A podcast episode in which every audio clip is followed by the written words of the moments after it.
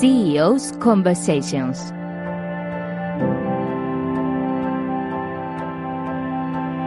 Conversaciones con los CEOs. Un programa dirigido y presentado por Luis Álvarez Satorre.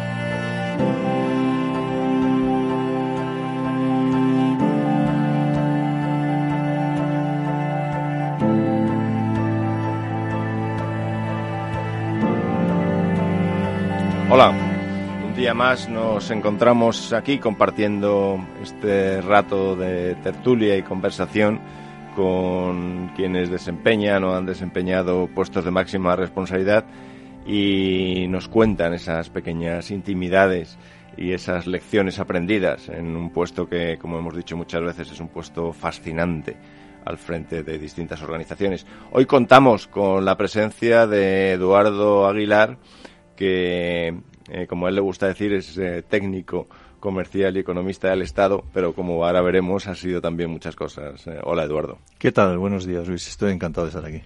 Bueno, un placer, la verdad, es que contar con tu presencia. Y a mí me gusta siempre empezar en estas conversaciones preguntando y presentando a nuestra audiencia quién es Eduardo Aguilar.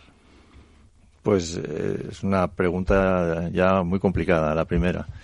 Eh, bueno, eh, ese es ya un clásico, pero yo creo que uno es un poco lo que lo que ha ido haciendo y lo que se ha ido encontrando. Yo, si tuviera que definirme, me gusta mucho esa presentación que has hecho porque quizá lo que más me ha marcado en mi vida ha sido eh, la oposición y lo que resultó de ella, ¿no? Con lo cual, yo soy un técnico comercial y economista del Estado, hice la oposición en el año 84 la verdad es que sin ninguna vocación, no tenía vocación de eso, eh, y la hice un poco obligado porque eh, habiendo hecho económicas y en un momento de crisis, el mundo empresarial me resultaba casi imposible de acceder. ¿no?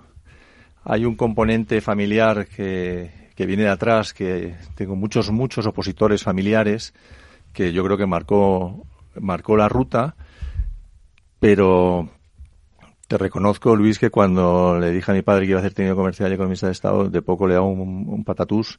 En aquel momento era solo técnico comercial y le sonó como eh, lo peor que puede hacer un hombre que ha estudiado económicas, ¿no? Le sonó, le sonó muy, muy cutre, muy de muy poco vuelo y... Y ahí, y ahí en ese momento donde el peso fundamental estaba, como tú decías, en la parte comercial, también de alguna manera enfrentarse a una oposición eh, yo creo que quienes nos escuchan, que lo viven o lo están viviendo, es siempre un reto personal, ¿no? Que exige constancia, que exige foco.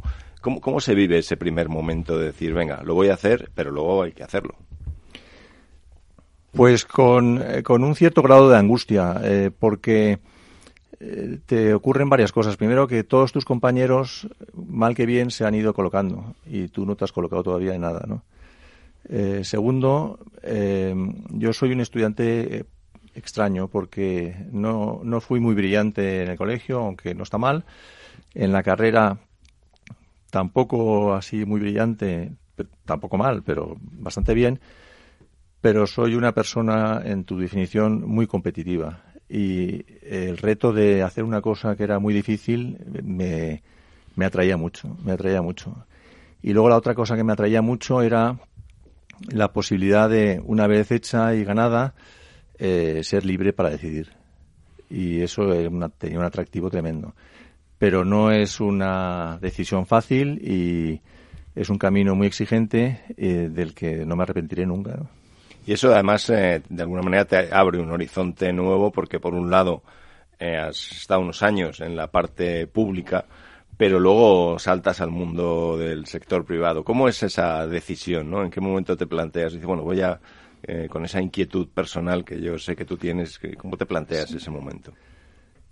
Bueno, es que hay mucha historia previa. ¿eh? Eh, es decir, eh, a mí me, han, me sucedieron varias cosas. Primero, cuando hice la oposición, que además la hice en un entorno muy de oposición, lo cual me ayudó mucho porque tenía muchos, eh, un hermano que estaba haciendo oposición eh, un cuñado que también está haciendo oposición, dos primos que están haciendo oposición, con lo cual el ambiente era mucho muy de estudio y eso me protegía un poco del otro ambiente que era de todos mis amigos que ya estaban todos colocados y me daba la sensación de que estaba perdiendo trenes por todos lados y que me estaba quedando solo. Eh, pero al hacer la oposición, como tenía por familia un sesgo financiero muy grande, a mí los temas financieros me gustaban mucho y, eso no era un campo propio de los técnicos comerciales en, aquel entonces. ¿no? De hecho, pues yo fui el primer eh, técnico comercial que decidió em, trasladarse de lo que era el Ministerio, en aquel momento Secretaría de Estado de Comercio, a Economía Tesoro. Eh, fui el primero que por concurso interno llegué a Tesoro, eh, que se vio, tengo que decirlo, que en aquel momento se bloqueó el traslado porque no, querían en la Secretaría de Estado de Comercio que técnicos comerciales trabajaran en la parte financiera. Em, cuando elegí mi primer destino después de sacar la oposición, eh, a propósito cogí un, área que estaba olvidada, que era la de las inversiones españolas en el exterior, que eran muy pequeñitas, muy poco importantes eh, y mucho menos trascendentes que las inversiones extranjeras o de tecnología.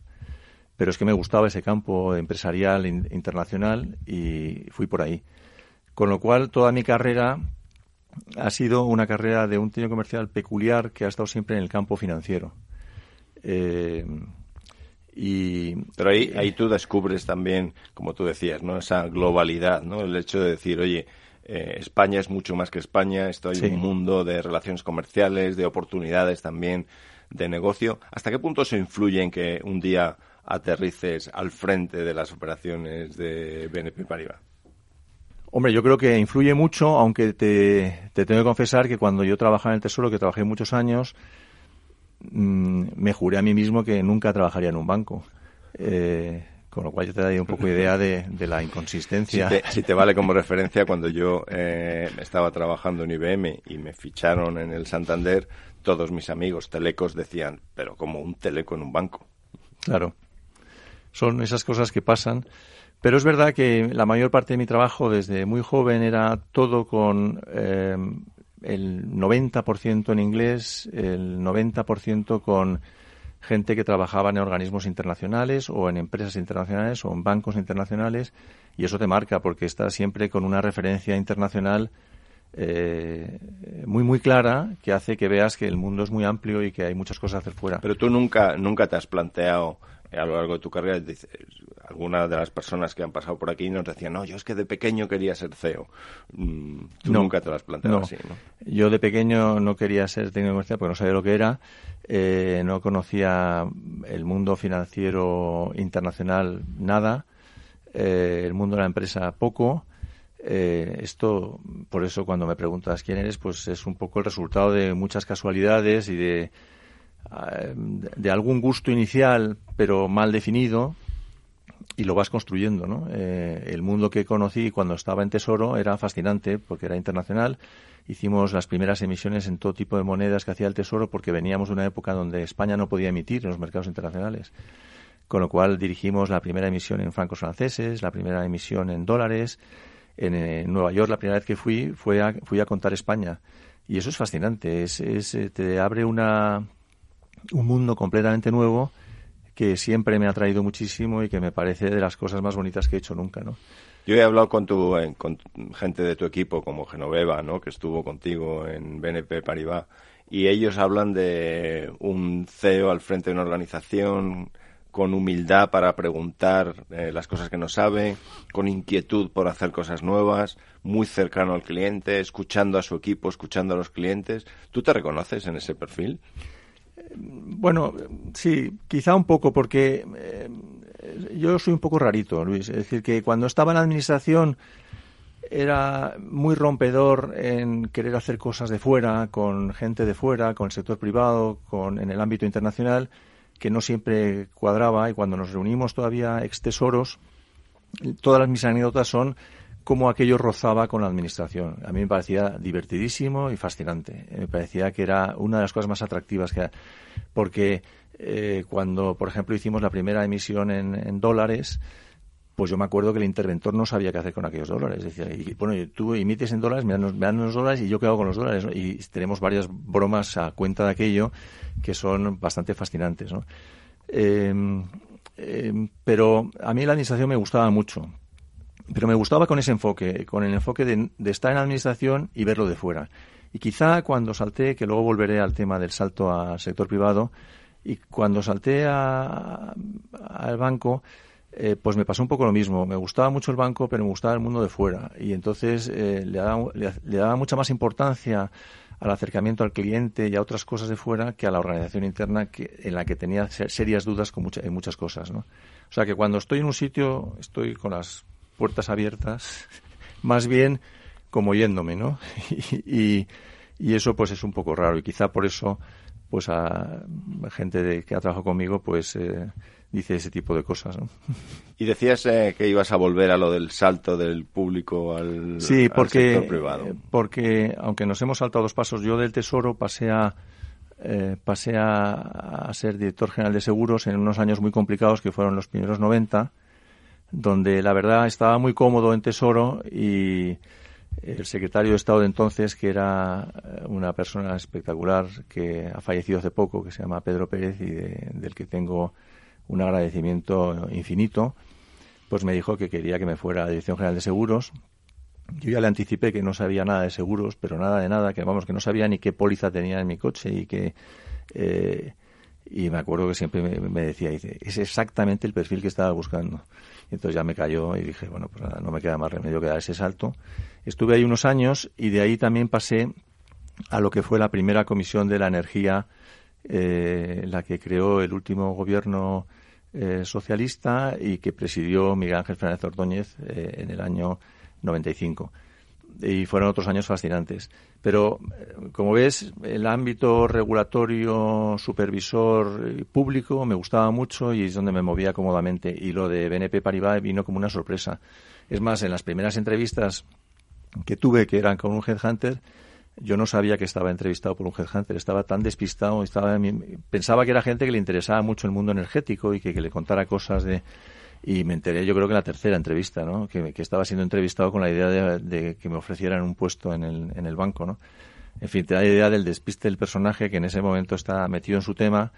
Eh, pero me pasó un poco lo mismo con la posición. Cuando me hicieron el ofrecimiento dije, este es un mundo muy complicado, muy competitivo, eh, eh, muy arriesgado, no sé muy bien si voy a ir a dar la talla de lo que quiero y ese pique, ese pique a mí me pone malísimo, ¿no? Y entonces lo, lo cogí con un convencimiento del reto, pero no muy convencido de que pudiera ahí desarrollar una labor. Pero la verdad es que han sido, estuve muchos años, estuve casi 19 años y, y fascinantes. ¿no? Bueno, este, claramente el Headhunter descubrió al auténtico Eduardo Aguilar con la vocación por la por lo imposible, ¿no?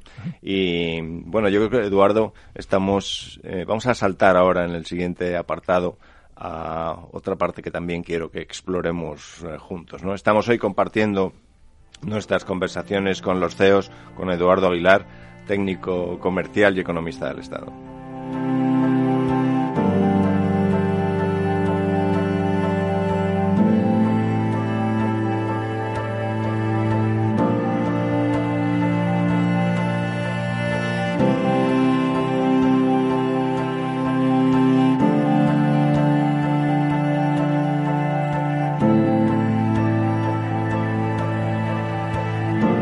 Capital Radio, conversaciones con los CEOs.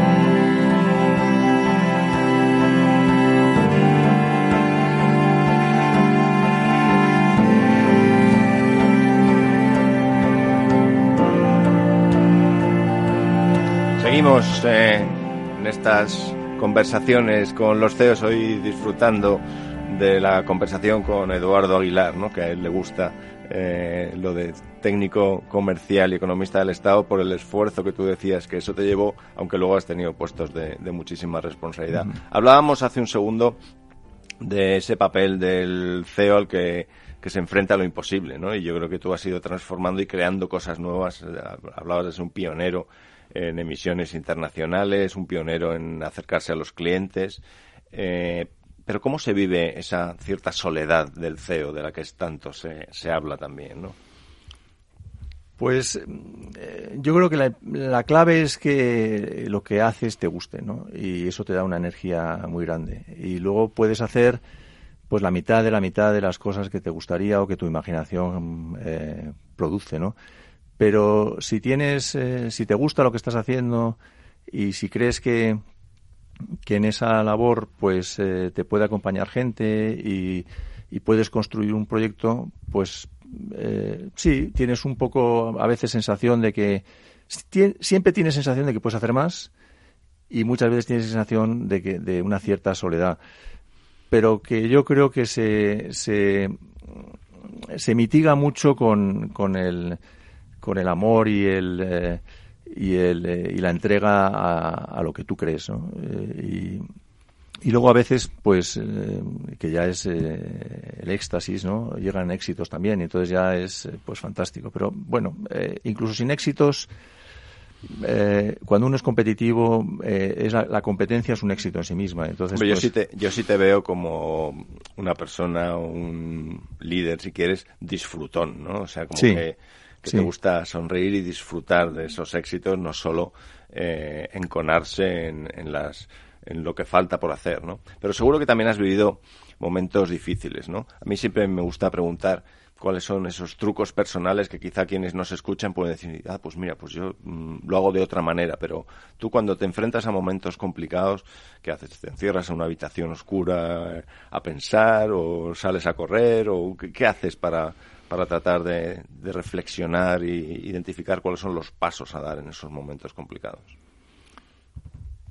Bueno, sí, claro, depende del momento. Si el momento es un momento, eh, si has tenido una, eh, pues ha habido un proyecto que se ha ido al garete y había detrás mucho trabajo, eh, pues hay que tomárselo con deportividad. A mí me gusta mucho el deporte y entonces hay que considerar que has perdido el partido y que, bueno, pues lo siento, pues al siguiente, ¿no? Y, te armas para el siguiente.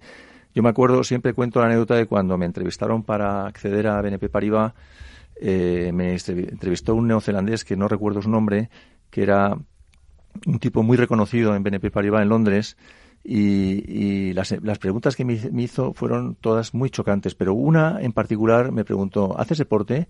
Y, y, yo le contesté, sí, mucho, me gusta mucho el deporte. Y dice, ¿pero te gusta, te gusta mucho de verdad? Y dice, sí, sí, muchísimo. O sea, le dedico muchas horas al deporte y siempre lo he hecho y yo siempre lo seguiré haciendo.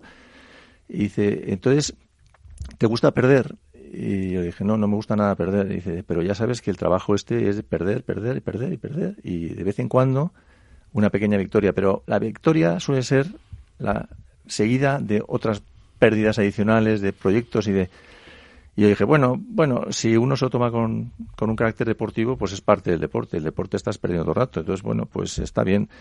Eh, bueno, pero tú preguntas más por un tema un poco más estratégico, más, más trascendental, ¿no? Que es cuando te pasa algo gordo, ¿no? Eh, algo gordo, por ejemplo, fue eh, en mi en mi carrera, pues cuando, por ejemplo, pues me cesan como director general de seguro, porque tocaba, era el, el, último de los directores del equipo anterior que quedaba, fueron cayendo todos y me tocaba, claro, y me tocó. Y, y entonces, realmente eh, has visto que toda la carrera que has estado haciendo se corta, se corta en seco, y te tienes que reinventar, tienes que volver a pensar. Y, y yo lo que suelo hacer es, eh, no, no, no me encierro en ningún cuarto oscuro porque eso me daría yo creo que un yuyu tremendo. Lo que suelo hacer es salir a hablar con gente. Y, hablo con mucha gente y, y, de esas conversaciones vas animando el espíritu otra vez, se te ocurren cosas que podrías hacer, eh, te da vida. Eh, y aunque parezca mentira, pues eh, salen cosas. Si estás eh, con un espíritu abierto e imaginativo, salen cosas. Me pasó entonces que por una casualidad tremenda, pues me llamaron para ser director financiero de la Comisión de Energía, cosa que yo es que no sabía ni que existía. Eh, y me pasó después cuando el banco, por una reestructuración en el año 2016, pues decidió que no podía seguir. Eh, para mí fue un shock porque ni estaba preparado para eso, ni, ni lo había tenido en cuenta. A lo mejor estaba completamente ciego, pero yo no me preparaba para que un día el banco me dijera vete, ¿no? Y, y pero pasó y, y, entonces me cogió completamente fuera de juego. Pero para que te hagas una idea, pues eh, la semana antes de irme, pues ya tenía montado un pequeño despachito sin papeles y sin nada, porque no tenía nada que hacer. Pero el lunes de esa semana, eh, por la mañana me levanté y en lugar de ir al banco fui a mi despacho que estaba vacío y que daba un vértigo tremendo, sin ni idea de lo que iba a hacer. Pero esa, esa capacidad de reinventarse, que yo creo que es quizá de los mejores consejos que podemos dar hoy a quienes nos escuchan, eh, que utilizando esa técnica de potenciar lo que hoy llamamos el networking, ¿no? El hablar con gente, tomarte un café, charlar, preguntar, tener interés, claramente forma parte de esa resiliencia eh, frente a los problemas, ¿no? El ser capaz de decir, oye, Mm, en vez de quedarme aquí sentado esperando a ver qué me pasa, voy yo a hacer que las cosas pasen. Sí, efectivamente es un poco tú lideras eh, tu cambio porque tú, estás cambiando. En realidad la sociedad sigue igual, cada uno sigue en su puesto y el único que ya no está en tu puesto eres tú. Y entonces tienes que volver un poco a imaginarte qué es lo que puedes hacer. Pero a diferencia de, yo creo que he visto mucha gente que le ha pasado algo parecido, entonces lo que hace es empieza a entrevistarse con gente, o con headhunters o con gente que le puede buscar trabajo. Yo no lo hice nunca eso. Yo no entrevisté, yo no iba a ver a la gente para que me diera trabajo, porque como no sabía lo que quería hacer, pues era un poco absurdo, ¿no? Eh, eh, mm, cuando me preguntabas al principio por qué el título es técnico comercial, eh, es que la libertad que te da haber hecho una oposición, yo la he utilizado para decir y así lo he cumplido, nunca he decidido trabajar o he trabajado en algo que no haya decidido yo. Nunca, ni en la administración ni fuera. Eh, y eso es muy importante, yo creo, porque estás liderando. No quiere decir que no te equivoques, te equivocas todo el rato, pero te equivocas tú. Eh, haces lo que tú crees que tienes que hacer o quieres hacer en cada momento y eso es una garantía inicial. Y luego tienes que ir corrigiendo el tiro todo el rato. Pero eh, yo me pasé al menos, pues no sé, a lo mejor cinco o seis meses después de salir del banco eh, hablando con gente, y, pero hablando de café, de hola, ¿qué tal? ¿Y qué estás haciendo? ¿Y qué buen tiempo hace? Y, y, eso va creando una idea de, bueno, este campo está, es bonito, este otro también, me gustaría esa cosa. Y al final la vida te lleva por unos sitios rarísimos, ¿no? Porque la mayor parte de las cosas que me han ocurrido después han sido eh, te prometo, Luis, eh, encuentros por la calle. Eh. Yo, muchas cosas que estoy haciendo ahora ha sido que un día vas por la calle, te encuentras a alguien y te dice, oye, ¿y tú qué estás haciendo ahora? No, pues yo dejé el banco. Oye, ¿por qué no hablamos un poco? Y, hablas un poco y hablas un poco más y sigues hablando y de repente te encuentras en un proyecto, ¿no? Y a ti te gusta además en esa especie de reflexión y, y, conjunto de conversaciones con, con gente eh, una de las cosas que te gusta es mm, conectar cosas diferentes, ¿no? Que eres una persona eh, que no piensa que lo único que hay que hacer es una cosa en la vida, sino que al mismo tiempo cada vez más eh, las dimensiones se entrecruzan y los sectores se parecen cada vez más y las estrategias que se aplican en un sector pueden influir en otros. ¿Cómo ves tú este, esta especie de nuevos Leonardo da Vinci que se van creando en este mundo empresarial? Pues me parece que es, es mucho más eh, acorde con lo que es la vida que el esquema que teníamos cuando empezábamos eh, nuestra vida laboral, donde tú recordarás también, en mi casa era clarísimo, pero yo creo que en casi todo el mundo decían, ¿tú quieres hacer económicas o derecho? ¿Tú quieres ser funcionario o empresario? Eh, eran todo como barreras. Eh, y la gente no es así, la gente tiene sus gustos, hay gente que le gusta trabajar en una cosa, pero le gusta también eh, la música o el deporte y, le gustaría hacer un poco de todo, pero a veces la sociedad te lleva por casillas y te, encasilla mucho. Y luego cuando por circunstancias de la vida o porque te, te haces un poco mayor o porque tienes una visión más global, de repente eh, empiezas a descubrir que todo está mucho más vinculado, que la gente es parecida en todos lados, eh, con formaciones distintas, pero eh, que hay muchas cosas que has trabajado en un campo y que son perfectamente aplicables a otro. Es más, que encuentras un cierto gusto en entender esos puentes porque descubres cosas nuevas y de todo se puede aprender muchísimo. Y, eh, y ese tema es fascinante. Yo creo que es donde estamos en este momento. Es una sociedad que va destruyendo barreras verticales y horizontales a toda velocidad eh, y eso da una oportunidad enorme de, primero, de trabajar en esas cosas y segundo, de ser feliz, porque la verdad es que el resultado final es un poco como lo que estamos haciendo ahora, que tú y yo no tenemos nada que ver ni en la carrera que hemos hecho y nos hemos encontrado.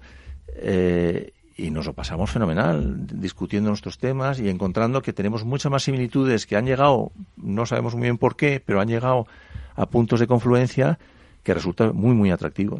Y esa riqueza de las conversaciones de la que hablas también es porque, por un lado, estás dispuesto a, a compartir, estás dispuesto a seguir aprendiendo, pero también te enfrentas a, a, un mundo en el que hay muchas incertidumbres, ¿no?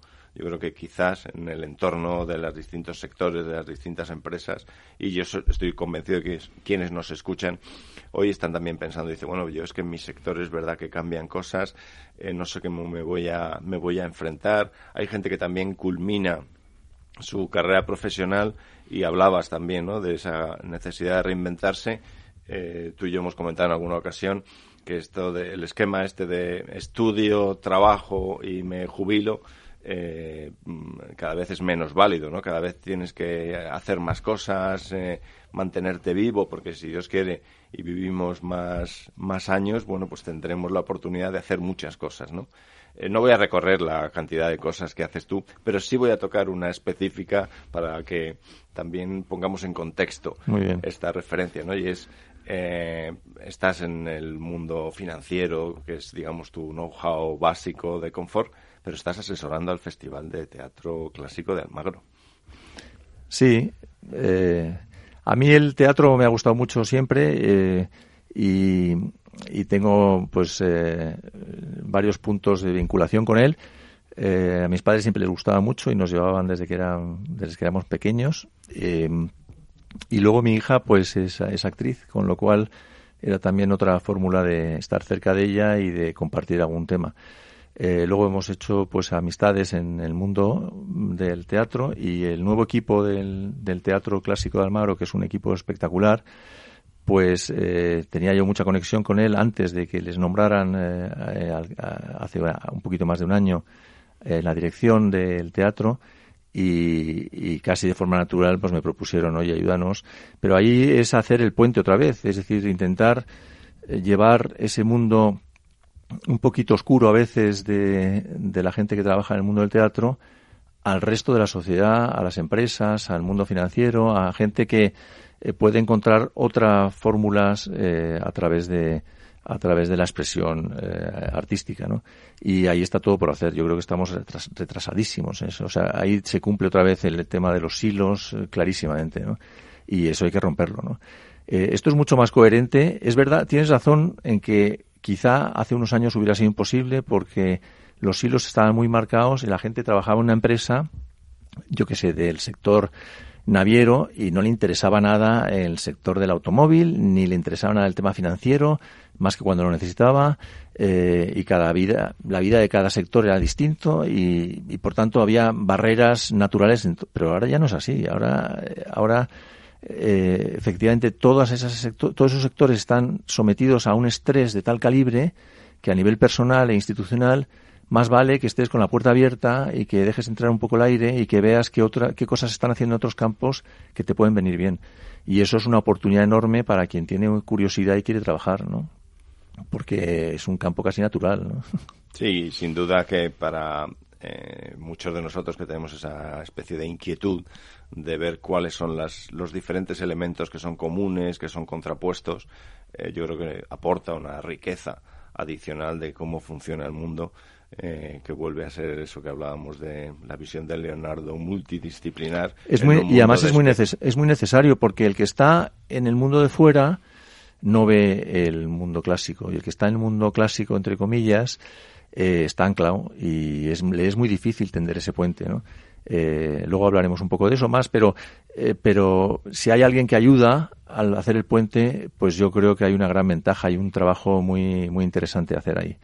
Y luego comentabas tú otro tema que para mí es muy querido, yo creo que lo compartimos, esa segmentación ya no horizontal, sino vertical, temporal, de tú estudias, luego trabajas y luego te jubilas, a mí siempre me ha parecido horrorosa, porque en la vida vas cumpliendo años y te vas haciendo mayor, pero no, no ves esas barreras, eh, ni siquiera psicológicamente, salvo que te las quieras crear, que de repente pasas de una edad a la siguiente y dices, bueno, ahora no tengo que hacer esto, tengo que hacer lo otro. A mí esto no me sale. O sea, a mí no, no, no me sale. está claro que no tienes las facultades para hacer determinadas cosas que, que tenías cuando tenías 30 años, Pero crearte una vida de barreras eh, a mí eh, nunca me ha gustado, me ha parecido siempre falso, eh, no corresponde. Yo, entre mis amigos, siempre he dicho, yo aboliría la ley de la, la, edad de jubilación, me parece que es una aberración, que la gente que se quiera jubilar se jubile, pero que no haya obligación de que a los 63, 65, a la edad que sea, uno se jubile. ¿no? A mí me parece que no, no, no, el que quiera jubilarse que se jubile y el que no, que siga. Eh, y lo natural es hacer cosas y vivir. Y por tanto no es de repente poner una barrera y decir ahora te toca esto. No, no, a mí no me toca eso. Me toca lo que yo elija en ese momento y ya intentaré acertar, ¿no? Sí, yo te, yo te veo claramente con esa vocación de seguir manteniendo una actividad. Eh, hoy compartimos estas conversaciones con, con los CEOs, con Eduardo Aguilar, eh, técnico comercial y economista del Estado.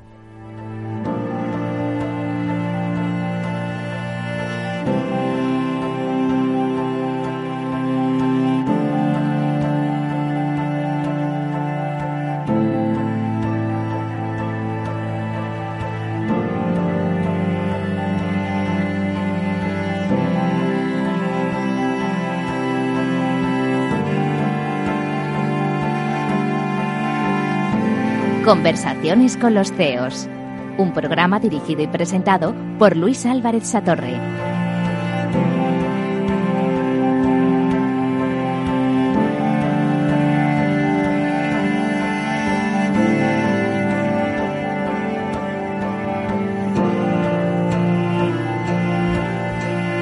Bueno, proseguimos, proseguimos con nuestras conversaciones Hoy con Eduardo Aguilar, técnico eh, comercial y economista del Estado.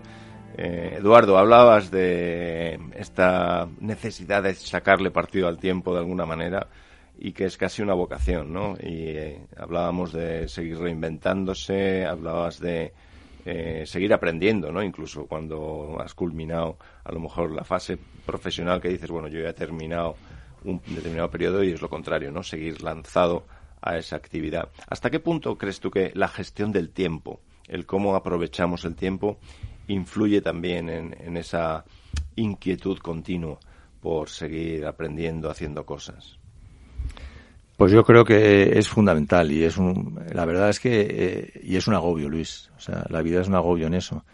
Eh, cuando me preguntabas eh, al principio qué se hacía en esos momentos de, de desazón o de crisis o de cambio, pues no hay una regla, no hay, no hay una regla única, ¿no? Y, aquí tampoco hay una regla única. Yo siempre he sido un tipo muy caótico. A mí el tiempo, por, por parte de mi madre, siempre ha sido una variable inexistente, con lo cual he sido siempre un caos. Hasta que he comprendido que, que es muy importante eh, no hay que encuadrarlo de manera que tengas que rígidamente cumplir, un, porque entonces sería contradictorio con lo que he dicho anteriormente, pero sí tienes que tener una cierta disciplina de saber que eh, en un mismo tiempo caben muchas cosas, caben infinitas cosas y por tanto, si te organizas bien puedes hacer muchas cosas y cada cosa alimenta otras y alimenta vida y, y eso es fascinante eh, y es uno de los grandes retos que tenemos. Y luego todo el mundo tiene eh, el gusto por una profesión que está haciendo, pero además le gustan los animales, la naturaleza, las flores, el campo, el fútbol. Eh, y es una pena que de esos campos que donde tiene mucho atractivo para él y vibra mucho, no puede hacer nada. Pues seguramente puede hacer muchas cosas. Aparte de ser espectador, posiblemente pues puede promover ideas nuevas, promover eh, equipos nuevos, yo qué sé, promover excursiones, promover cosas que si se organiza bien tendría que tener tiempo para hacer, ¿no? Me contaban hace, hace unos días eh, que una de las habilidades que van a ser cada vez más importantes es la habilidad de conmutar, pasar de un tema a otro a, digamos, a, alta velocidad, ¿no? Porque al ritmo al que se mueven las cosas, las informaciones que manejamos, o incluso cuando empiezas a tener múltiples actividades, como tienes tú hoy, bueno, pues pasas, hablabas de ayudar a una compañía de teatro, a, mm, apoyar un negocio financiero o a trabajar en eh, ayudando a un consejo en una compañía de infraestructuras, ¿no? Y ser capaz de conmutar o de cambiar de una actividad a otra, pero al mismo tiempo conectar los distintos puntos en común es quizá una de las habilidades más importantes. Claro, E, es, es el, esa es la suerte que estamos teniendo nosotros. Yo, tú te acordarás, Luis, que al principio, cuando se empezaba a hablar de toda la revolución digital, eh, había un poco un mensaje que era esto va a producir un, corte en la sociedad de los pre-digitales y los digitales, de manera que la gente, digamos, clásica que ha estado en el mundo anterior, eh, es imposible que se puedan enganchar en el mundo y por tanto van a salir despedidos de aquí. Y de hecho, pues posiblemente hay muchos ejemplos de esos, ¿no? Eh, y sin embargo, esto es una oportunidad maravillosa de hacer justo lo contrario, que es, es vincular todo, eh, vincular cosas que son naturales en la persona, porque la persona cuando se levanta por la mañana le pasan muchas cosas, le gusta su trabajo o no tanto, pero mm, le interesa eh, temas artísticos, le interesa quizá un poco temas políticos, le interesan muchas cosas, y de repente hay un instrumental que es eh, todo el tema digital que le hace o que le podría permitir gestionar mejor su tiempo y hacerle capaz de gestionar muchas de sus habilidades e intereses al mismo tiempo. ¿no? Eh, no es fácil, pero es fascinante, es, es un cambio fascinante. Y eso lleva a otro tema mucho más gordo, que está vinculado con esto y es que cómo cambia la sociedad de, digamos, el paradigma tradicional al nuevo. Y ahí yo creo, sinceramente, así habría, hay una posición de partida que era, aquí es un tema rupturista, como no tiene nada que ver, esto se va a romper en dos y la sociedad se aparte y, a ver lo que pasa. Eh, yo no creo en eso. Yo creo que la sociedad no se parte, que hay un continuum. Lo que pasa es que el continuum es un continuum lleno de incertidumbres, como dices tú, y lleno de dudas y de temas a crear pero me gusta mucho la fórmula de, de lo existente transformar a lo nuevo. ¿Tú crees que, que los, los CEOs, los líderes de las distintas organizaciones tienen también una responsabilidad en ayudar a, compasar a sus empleados, a sus colaboradores, a sus clientes, de alguna forma que no se abra esta especie de brecha eh, digital en la sociedad? Yo creo que tienen una obligación, es posiblemente la primera obligación que tienen. Primero porque su sociedad clásica, si no lo hace, morirá. Morirá como los dinosaurios, ¿eh? Eh, morirá de explosión, o sea, de no poder respirar en un mundo nuevo. Eh, y segundo, las entidades que llamo yo clásicas tienen mucha fuerza, mucha fuerza. Hay mucho, mucho, mucho talento y mucho empoderamiento en esa y mucha posición social en esas en esas entidades y tienen una responsabilidad de ser motor de cambio. Eh, otra cosa es, eh, según qué sector sea, si es fácil o no. Es muy, muy retador, muy rompedor eh, y da vértigo. Pero, sin duda, tienen una responsabilidad primera. ¿no? ¿Y tú crees que, hay sectores que están a salvo? Porque eh, tú colaboras, como decíamos, en, el consejo de una compañía de infraestructura que está ayudando a que de verdad esta especie de superautopistas eh, de la información, utilizando fibra, utilizando eh, este tipo de tecnologías de acceso, de conectar eh, ciudades, hogares, empresas, estén más disponibles y podamos todos trabajar más deprisa y compartir más información, pero luego también estás cerca de unos negocios más tradicionales. ¿Tú crees que hay sectores que estén a salvo? De, reflexionar sobre cómo el mundo digital les afecta? No, yo creo que esto afecta a todo el mundo. Afecta a todo el mundo, eh, como estamos viendo, porque, porque esa semilla de, de cambio y de gestión distinta del tiempo empieza por afectar a la persona y al, como consumidor y como persona que anda por la calle. Eh, aunque no consuma, aunque esté mirando solamente, eh, esa persona está ya con, un, con una gestión de su tiempo distinta y, por tanto, cualquier acto que haga de compra, de decisión, de inversión, ya va a venir marcada por un elemento distinto a lo que era antes. Y, por tanto, cuando haga operaciones financieras se comportará distinto, cuando compre se comportará distinto, cuando utilice su ocio será distinto, con lo cual tocará a todos los sectores. Y eso le pasa a todo el mundo. Eh, y bueno, o sea, hay muchísimos ejemplos, pero eh, cuando se decía a lo mejor que el sector público no, porque el sector público es más tradicional, eh, pues eh, cuando se anunciaba este año la campaña de la renta, por ejemplo, pues ya no había declaraciones en papel, ¿no?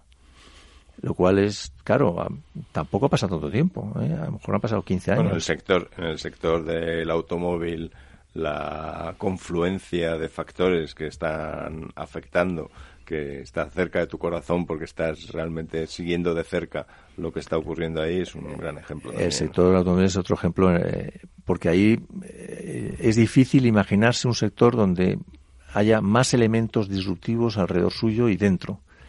Eh, y por tanto, vamos, no es que vaya a cambiar, es que, es que va a explosionar. A mí me, me llama especialmente la atención el cambio de paradigma en el sentido de quienes yo tenía, yo reconozco que tenía eh, como una especie de paso en mi vida personal el hecho de tener un coche y luego intentar tener un coche mejor y ser el dueño del coche, ¿no? Y yo me acuerdo mi abuelo jamás dejaba las llaves de su coche a nadie y sin embargo hoy vivimos un paradigma en el que bueno, pues se puede compartir, ¿no? Hasta qué punto es necesario tener un coche. Bueno, pues puedo utilizar el coche que necesite en cada momento, ¿no?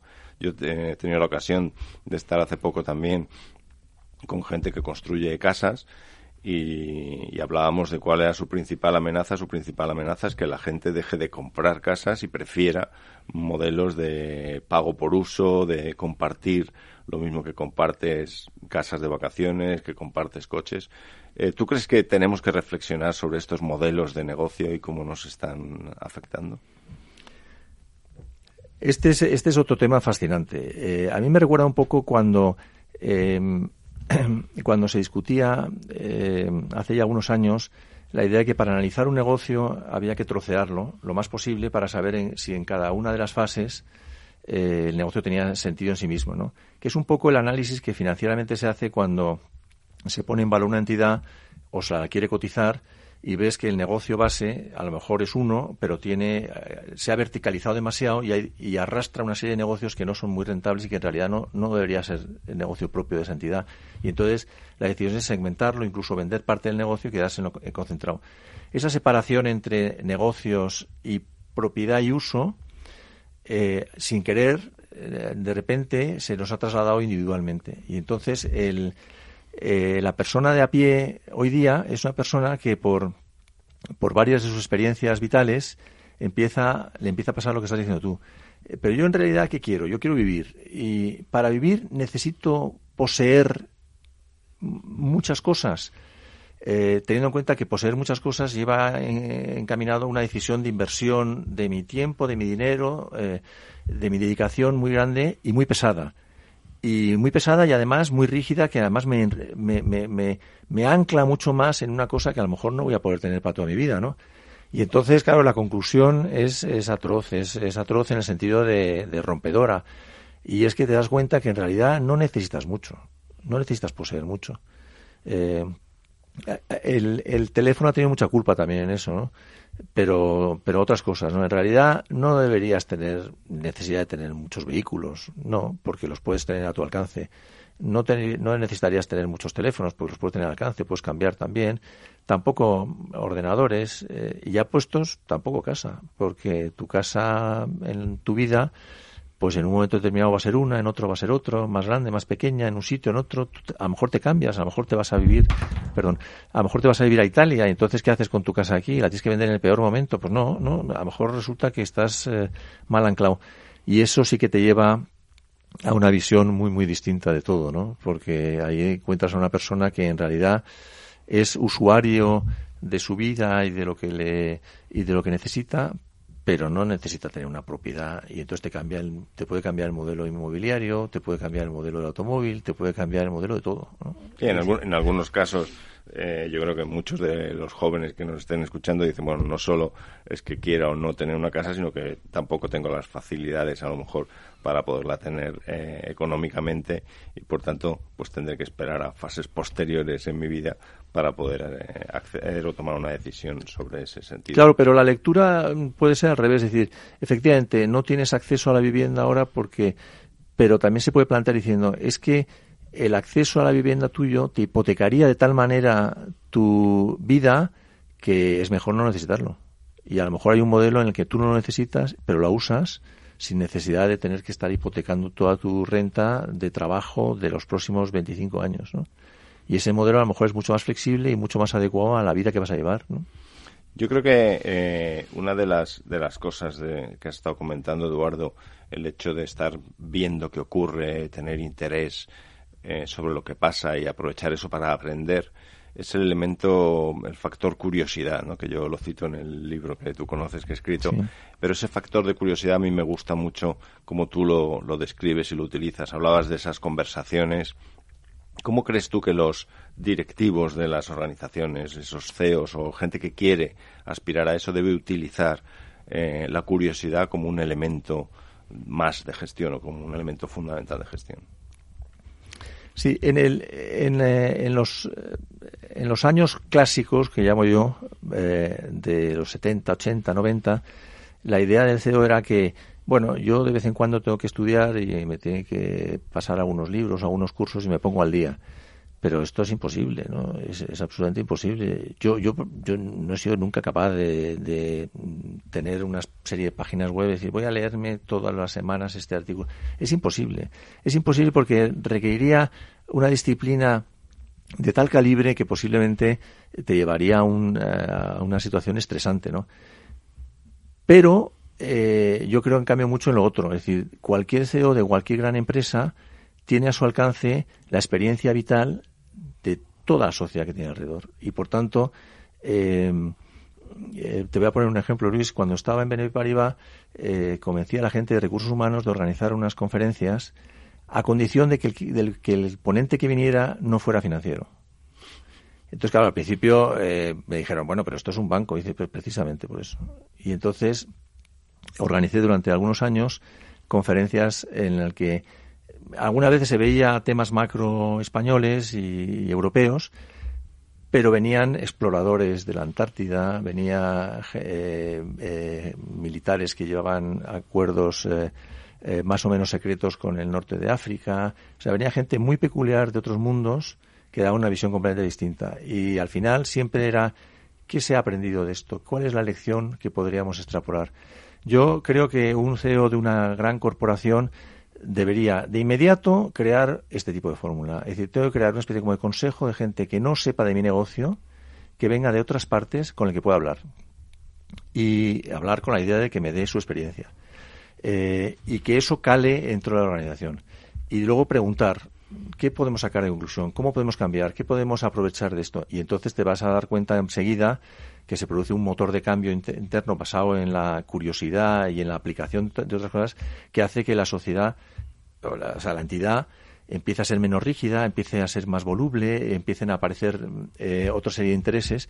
Eso es fundamental, fundamental. Eh, a mí me parece que es eh, y fácil, ¿eh? Es bastante fácil, porque todo el mundo está deseando encontrar respuestas a, porque el ponente que va ahí también va a encontrar un mundo que no conoce y va también a chupar de él, ¿no? algunas entidades han establecido una especie de unidad pegada al, al eh, pegada en el que hay un director de estrategia o de nueva estrategia digital y tal. Eh, bueno, pero no, no, no, no lo hagamos, no lo circunscribamos, eh, no hagamos ahí una especie como de, de unidad extraña de unos tipos raros que van sin corbata y que hablan raro y que los demás no entienden nada. No, sino que eso sea el motor de cambio interno, tienes que, pues, permearlo dentro para que la gente cambie, porque a la gente le va llegando cambios también por otro lado, ¿no? Con lo cual, o sea, que curiosidad aplicada a la empresa, sí, y una manera es de, que, que, la empresa sea abierta, muy, muy abierta. Por eso conecta muy bien con lo que hablábamos de las prioridades y la gestión del tiempo, ¿no?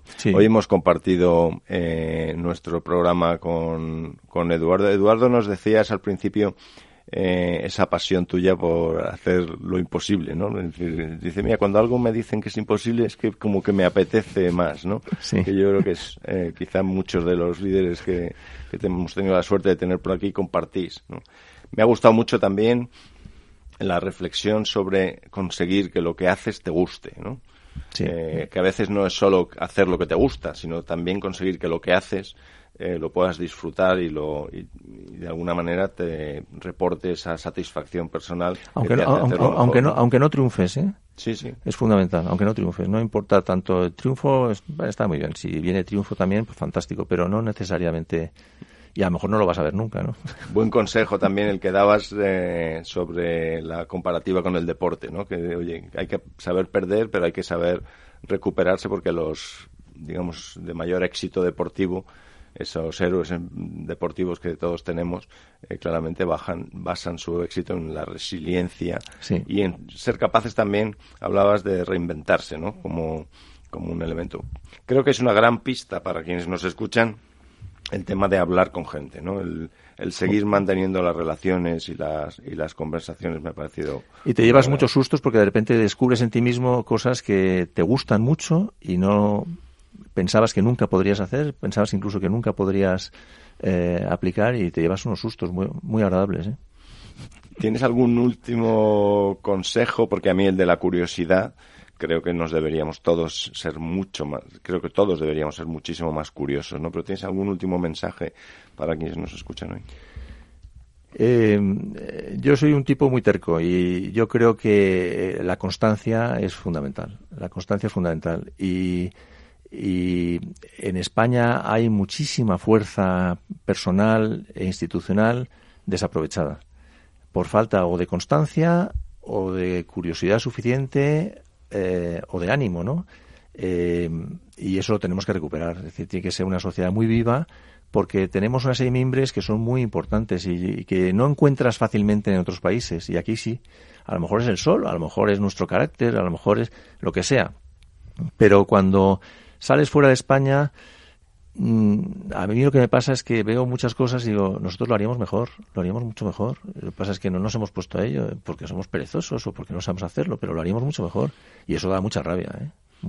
estoy de acuerdo contigo en este mensaje de la constancia y de esa fe en, en nuestro país y en las capacidades que tenemos, el talento y las oportunidades. Y muchísimas gracias, Eduardo. Ha sido un placer. Muchas gracias. Me pasa muy bien, la verdad, Luis. Contar contigo hoy. Eduardo Aguilar, eh, técnico comercial y economista del Estado. Gracias.